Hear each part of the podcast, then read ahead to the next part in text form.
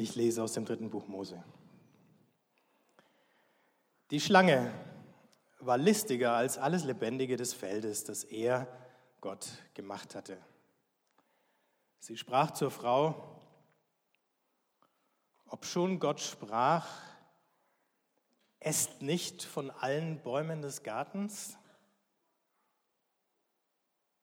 Die Frau sprach zur Schlange, von der Frucht der Bäume im Garten mögen wir essen, aber von der Frucht des Baums, der mitten im Garten ist, hat Gott gesprochen, esst nicht davon und rührt nicht daran, sonst müsst ihr sterben.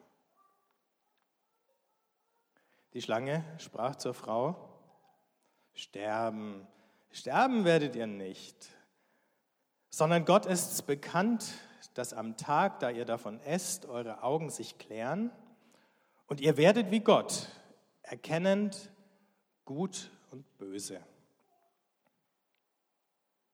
Die Frau sah, dass der Baum gut war zum Essen und dass er eine Wollust den Augen war und anreizend der Baum zu begreifen. Sie nahm von seiner Frucht und aß und gab auch ihr Mann bei ihr und er aß. Die Augen klärten sich ihnen beiden und sie erkannten, dass sie nackt waren. Sie flochten Feigenlaub und machten sich Schurze. Sie hörten seinen Schall Gottes, der sich beim Tageswind im Garten erging. Es versteckte sich der Mensch und seine Frau vor seinem Gottes Antlitz mitten unter den Bäumen des Gartens. Er, Gott, rief den Menschen an und sprach zu ihm, wo bist du?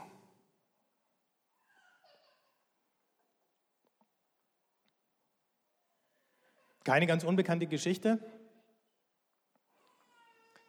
Ähm,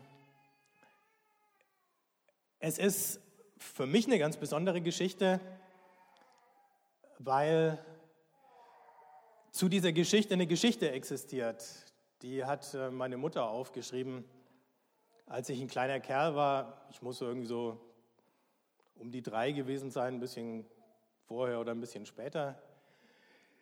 Ähm, und wir haben uns unterhalten und meine Mutter fragt mich da in diesem Gespräch, wo warst du denn, bevor du geboren wurdest? Und ich antworte, im Himmel. Und dann fragt sie, was hast du denn da gemacht? Dann sage ich, ich habe das Paradies angeschaut. Und was gab es da zu sehen? Ja, da war der Garten und Bäume. Und dann gab es auch diesen einen Baum, von dem man nicht essen durfte. Und da war ein Apfel dran, der war so dünn und giftig. Fragt meine Mutter, und? Hast du von dem gegessen? Und ich antworte, nee, ich hatte doch noch keine Zähne.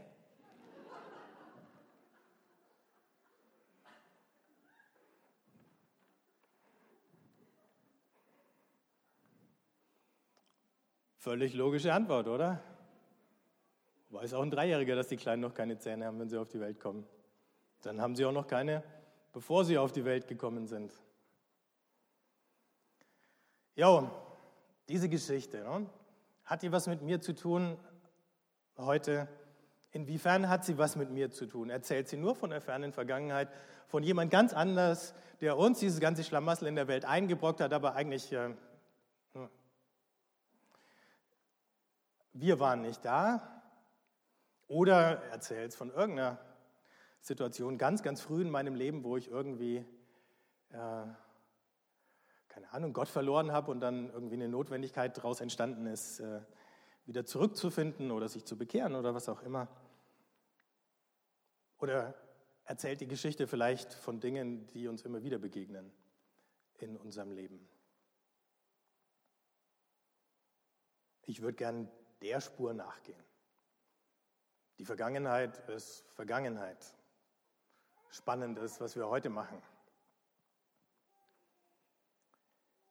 Steigen wir nochmal vorne ein bei der Geschichte.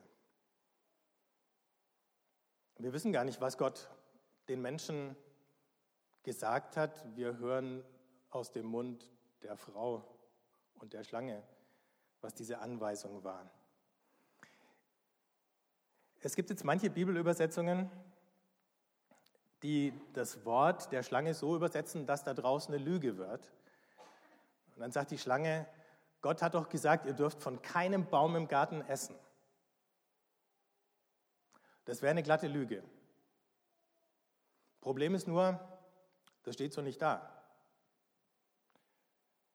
Die Schlange lügt überhaupt nicht. Die sagt die Wahrheit. Es kommt nur darauf an, wie man die Wahrheit sagt. Die Schlange sagt, Gott hat doch gesagt, ihr dürft nicht von allen Bäumen im Garten essen.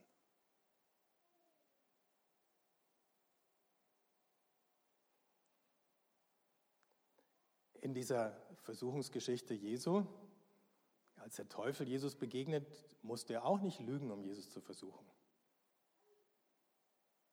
Es reicht die Wahrheit zu sagen, es reicht in seinem Fall die Bibel zu zitieren.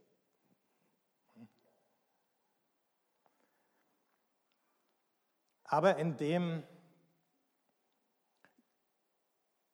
indem sie den Satz so sagt, ihr dürft nicht essen von allen Bäumen im Garten,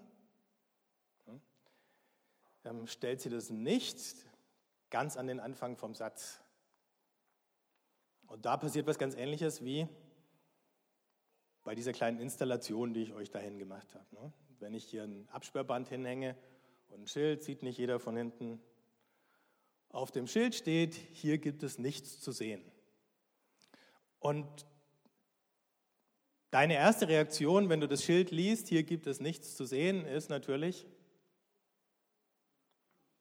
was gibt es hier nicht zu sehen?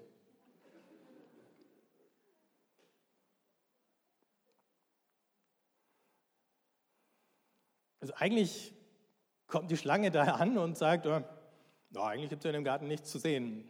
Und die Frau, ja, was gibt's? Stimmt. Oh, ja, da war doch dieser Baum. Ja, ja, ja. Und plötzlich ist er interessant. Also wie dieser eine Satz die Aufmerksamkeit so lenkt und so fokussiert, so wie es eben hier das Schild und das Absperrband machen, das ist extrem spannend. Und um jemanden zu verführen, muss man nicht lügen. Vielleicht wäre es sogar dumm zu lügen. Vielleicht ist es viel schlauer, die Wahrheit nur geschickt genug zu sagen. Wir haben ständig mit so Situationen zu tun, wo wir ganz ähnliche Aussagen präsentiert bekommen, untergejubelt bekommen. Ähm, ich sage jetzt nur mal, bevor die nächste Folie kommt, auf der dann die Aussagen alle draufstehen und ihr die seht. Wenn ich zum Beispiel sage, ähm, nicht alle Forchheimer können richtig Auto fahren, Was passiert? Erstens, alle mit dem Forchheimer Nummernschild sagen, was fällt ihm ein? Ne, euch fallen plötzlich Forchheimer ein, die euch in Erlangen in der Einbahnstraße mal falsch rum entgegengekommen sind oder so. Ähm Und obwohl ich am Anfang nicht gesagt habe, läuft sofort irgendwie sowas ab, was eigentlich in eine ganz andere Richtung geht. Ne? Also, was haben wir in den letzten Wochen nicht alles äh, oder letzten Monaten nicht alles zu hören bekommen? Ne? Zum Beispiel, nicht alle Zuwanderer kommen in friedlicher Absicht. Nicht alle Politiker sind unbestechlich und ehrlich. Nicht alle Muslime sind für die Demokratie. Oder noch ein bisschen fieser, nicht alle katholischen Priester haben eine Vorliebe für kleine Jungs. Oder, das ist jetzt aus der Politik, aus den letzten paar Wochen, nicht nur Juden wurden in den Konzentrationslagern ermordet. Das hat ja auch nochmal ziemlich für Aufsehen gesorgt, weil dieser Satz aus dem Weißen Haus kam, als der Holocaust-Gedenktag war. Da wurden Juden gar nicht mehr als eigene Gruppe erwähnt, sondern nur noch die Holocaust-Opfer. Und plötzlich sind Juden nur eine Gruppe unter vielen Gruppen, die von den Nazis ermordet worden sind. Und auf die Nachfrage war genau dieser Satz, ne? nicht nur Juden sind da umgebracht worden. Aber natürlich hat der, die ganze Aktion vor allen Dingen Juden gegolten. Und diese Wahrheit fällt dann unter den Tisch. Und man kann spekulieren oder vermuten, dass es Absicht war. Also, solche Situationen wie nicht von allen Bäumen begegnen wir ständig. Ob es jetzt Forchheimer sind oder. Also nichts gegen Forchheimer. Ich hätte natürlich auch Fürther sagen können.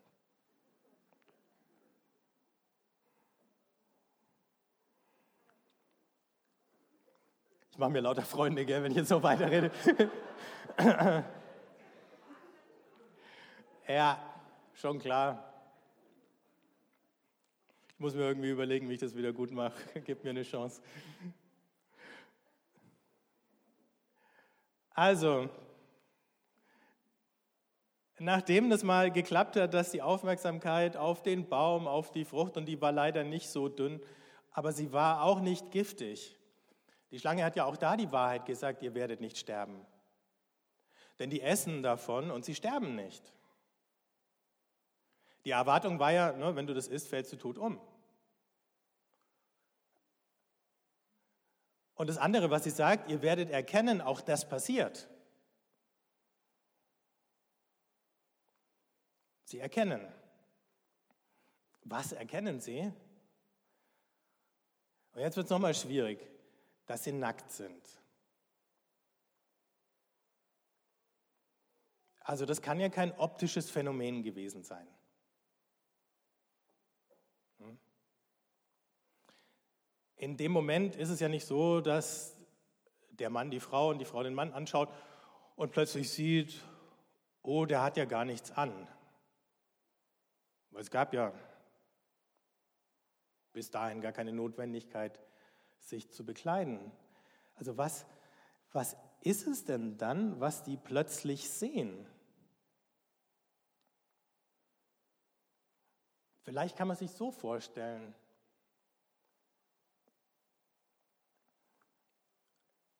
Indem sich die Menschen die Freiheit nehmen, Dinge anders zu sehen als Gott und von dem Baum essen, vor dem sie gewarnt wurden. Sehen Sie, es ist möglich, Dinge anders zu sehen.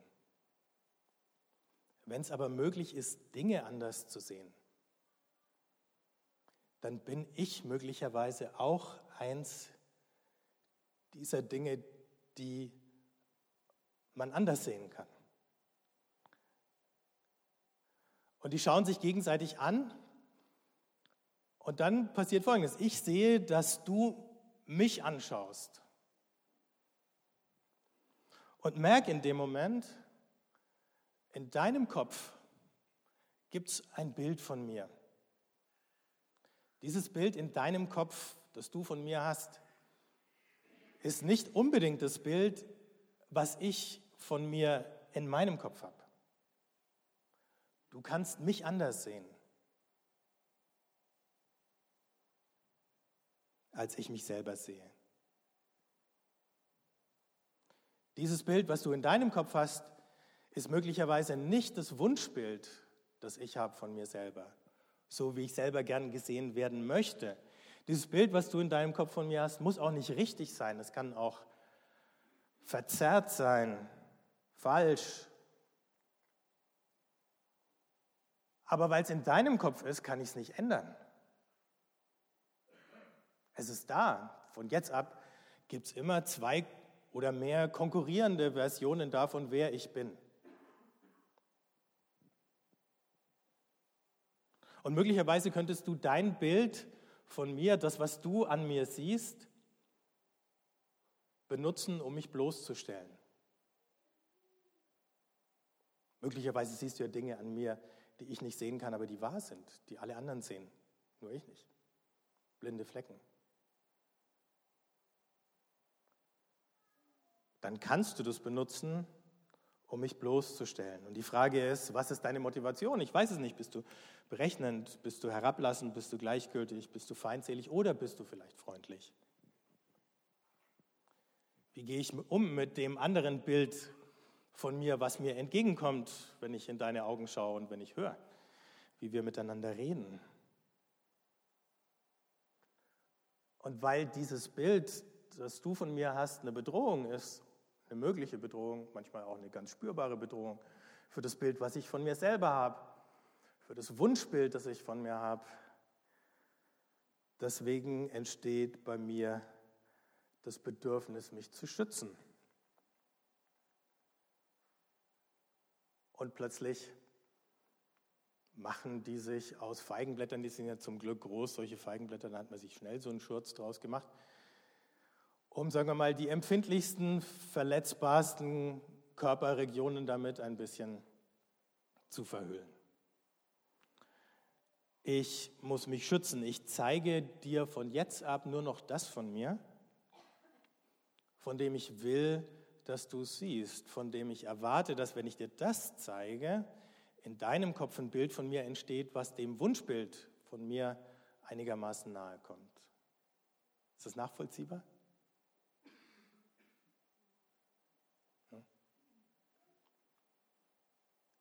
Also, und da fängt es, ich, ich kann das ja nicht direkt beeinflussen. Ne? Ich muss nur überlegen, also was von mir muss ich dir jetzt sagen, damit du so über mich denkst, wie ich das gerne hätte?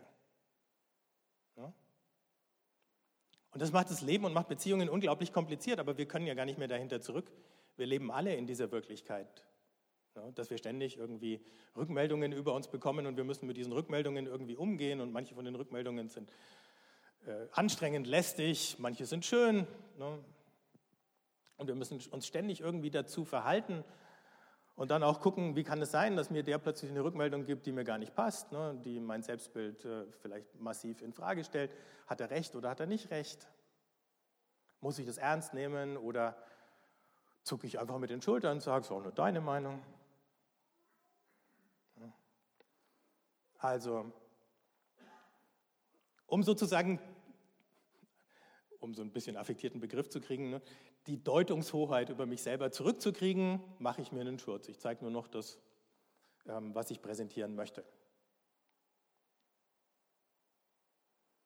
Und dann kommt dann die nächste absurde Geschichte.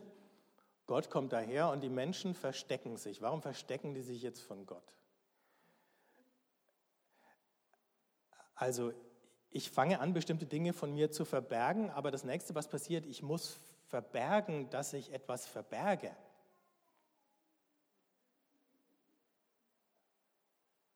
Denn wenn ich nicht verberge, dass ich was verberge, fragst du, was ich zu verbergen habe. Ja, ist so. In dem Moment, wo der Verdacht aufkommt, der sagt mir nicht die ganze Wahrheit über sich selber, fängst du an zu fragen, was gibt es hier nicht zu sehen? Was verbirgt er? Ich kann es euch jetzt sagen, da gäbe es was zu sehen, aber es ist unsichtbar. Quatsch. Und da ist, also wenn ich verberge, dass ich was verberge, dann ist der Weg zur aktiven Lüge auch schon gar nicht mehr weit. Oder jetzt kann man philosophisch rumspinnen, ob das schon gelogen ist und so.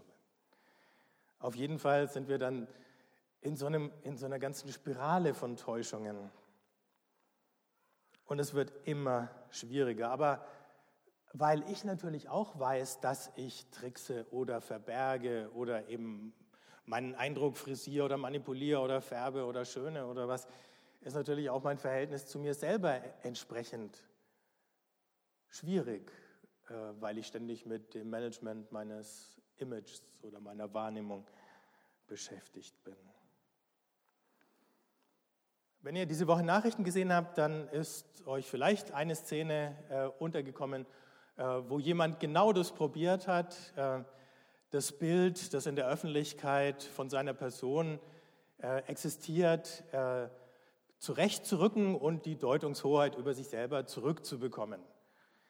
Dieser Mann war Donald Trump. Er hat eine ganz bemerkenswerte Pressekonferenz gegeben ähm, in der er eigentlich erklärt hat, seine Regierung hat in den ersten Wochen alles richtig gemacht, die, alles läuft wie geschmiert ähm, und er ist einfach der Beste. Er hat alles im Griff. Dummerweise waren massiv Widersprüche drinnen. Und das einzige Problem, das es laut Donald Trump in der Welt gibt, sind Leute, die lauter Lügen über ihn erzählen. Und Lügen sind natürlich all die Dinge, die Leute über ihn sagen, die er selber anders sieht. Und das wird mit jedem Tag, in dem er im Amt ist, mehr. Also alles super, ich bin der Größte. Trump hat sogar gesagt in dieser Konferenz, ich habe es mir zweimal angeschaut, Trump hat gesagt, ich kann sogar Kritik annehmen. Ne? Ich kann mir auch Fehler nachweisen. Das Problem ist, ich habe halt bisher keine gemacht. Deswegen ist diese Kritik auch unfair und erlogen. Ne?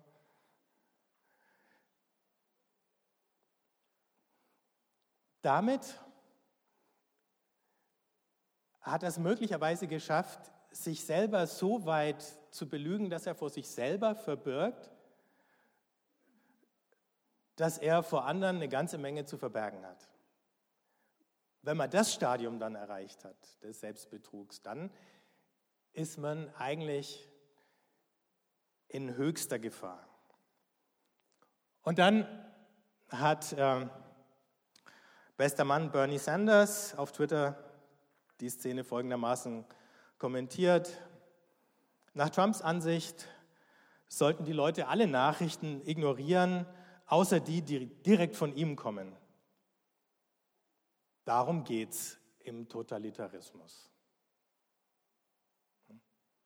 Einer bestimmt, verfügt, das ist Wahrheit, das ist wirklich, alles andere ist falsch und erlogen. Das bedeutet, Gott zu spielen. Natürlich sind wir alle vielleicht ein bisschen reflektierter als Donald Trump und haben es mit der Selbstkritik ein bisschen leichter. Naja, manchmal. Das Problem ist ja das.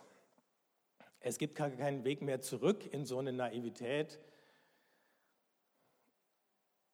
wo ich sagen kann, die Welt ist so, wie ich sie sehe, ich bin so, wie ich sie sehe und natürlich siehst du die Dinge genauso wie ich. Wäre das schön? Wäre das einfach?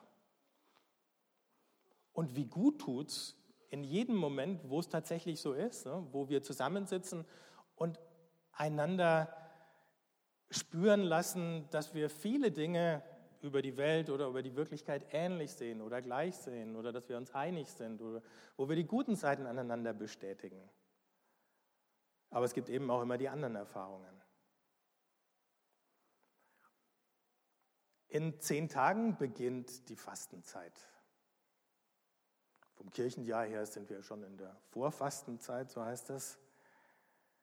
Und deswegen war auch die Lesung heute die aus Matthäus 4, von Jesus, der vom Geist in die Wüste geführt wird und dort 40 Tage fastet. Das ist sozusagen die Gegengeschichte zu der Geschichte von der Schlange und der Versuchung im Garten. Die spielt nicht im Garten, die spielt in der Wüste. Aber es geht in der einen Versuchung um Essen, interessanterweise, und es geht in der letzten Versuchung um Macht, um unbegrenzte Macht, zu sein wie Gott. Jesus geht in die Wüste, der Geist führt ihn dahin.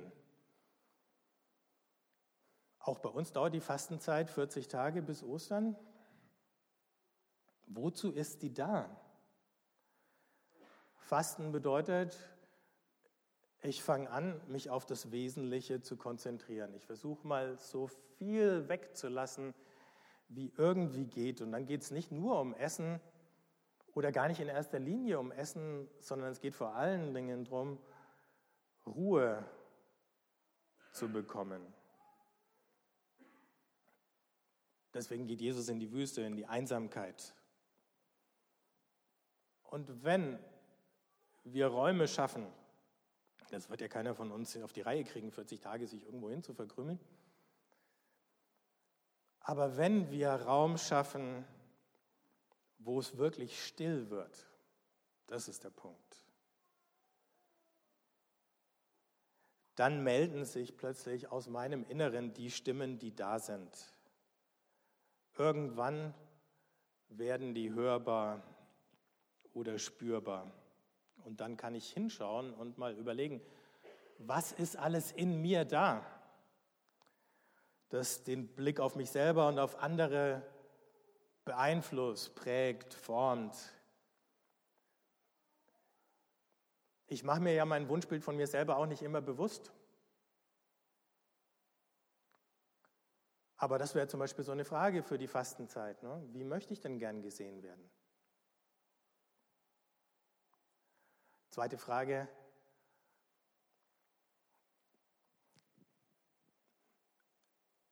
Wo ahne ich, dass ich möglicherweise einen blinden Fleck habe? Würde ich ihn schon sehen, wäre ja schon kein blinder Fleck mehr. Das ist das Problem an den Dingern. Aber ne, wo könnte ich sowas haben? Oder wo sind Schatten, dunkle Stellen in meinem Leben, die ich selber nicht gerne anschaue, aus welchem Grund auch immer, und die ich auch nicht gern anderen zeigen würde. Und dann, welche Stimmen sind eigentlich in meinem Kopf? Viele Stimmen aus meiner Umgebung habe ich ja schon längst verinnerlicht. Der Chef im Kopf oder die Eltern oder irgendwas, was gerade gesellschaftlich diskutiert wird oder gefordert wird von allen. Ne? All diese Antreiber, all diese Aufforderungen oder all die Zuschreibungen über was ich wert bin. Welche Stimmen sind alles da? Erst wenn ich still werde, merke ich, wie viele da sind. Und unter diesen Stimmen oder eine dieser Stimmen ist möglicherweise auch Gottes Stimme. Aber wie kann ich die unterscheiden von den vielen anderen?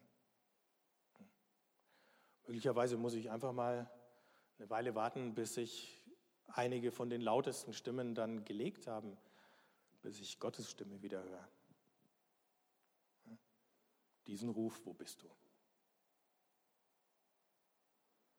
Deswegen ist auch beste, das beste Motto, um in die Fastenzeit reinzugehen, dieses Hier, hier bin ich. Ich brauche kein Programm. Ich brauche jetzt nicht mal irgendwie ein Programm der gezielten Selbsterkundung, sondern einfach zu sagen, hier bin ich. Ich warte. Was gibt es jetzt zu sehen?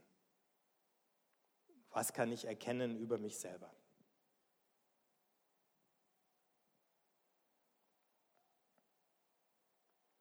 Und wenn das klappt, wenn ich da rauskomme, und unterscheiden kann zwischen den verschiedenen Stimmen und weiß, welche dieser Stimmen mich in welche Stimme mich in die Richtung zum Leben führt und welche mich in Sackgassen bewegen würden, dann brauche ich auch nicht mehr mehr sein zu wollen, als ich bin. Dann klärt sich auch meine Anschauung von mir selber und dann bin ich an dem Punkt, wo ich merke, ich kann nicht alles haben, ich muss nicht alles haben. Ich kann nicht alles wissen, ich muss nicht alles wissen.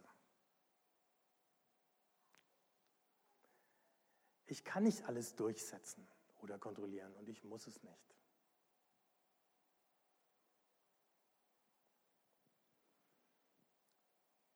Ich bin endlich, ich bin verletzlich, ich bin abhängig. Aber all das ist kein Problem.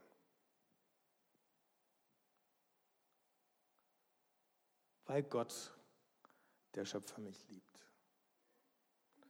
Und weil Jesus genau den gleichen Weg gegangen ist.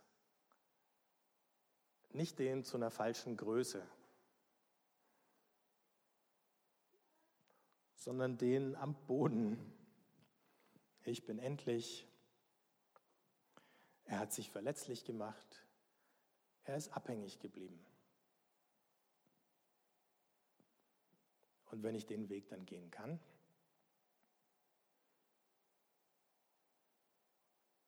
dann spüre ich irgendwann, das ist gut so.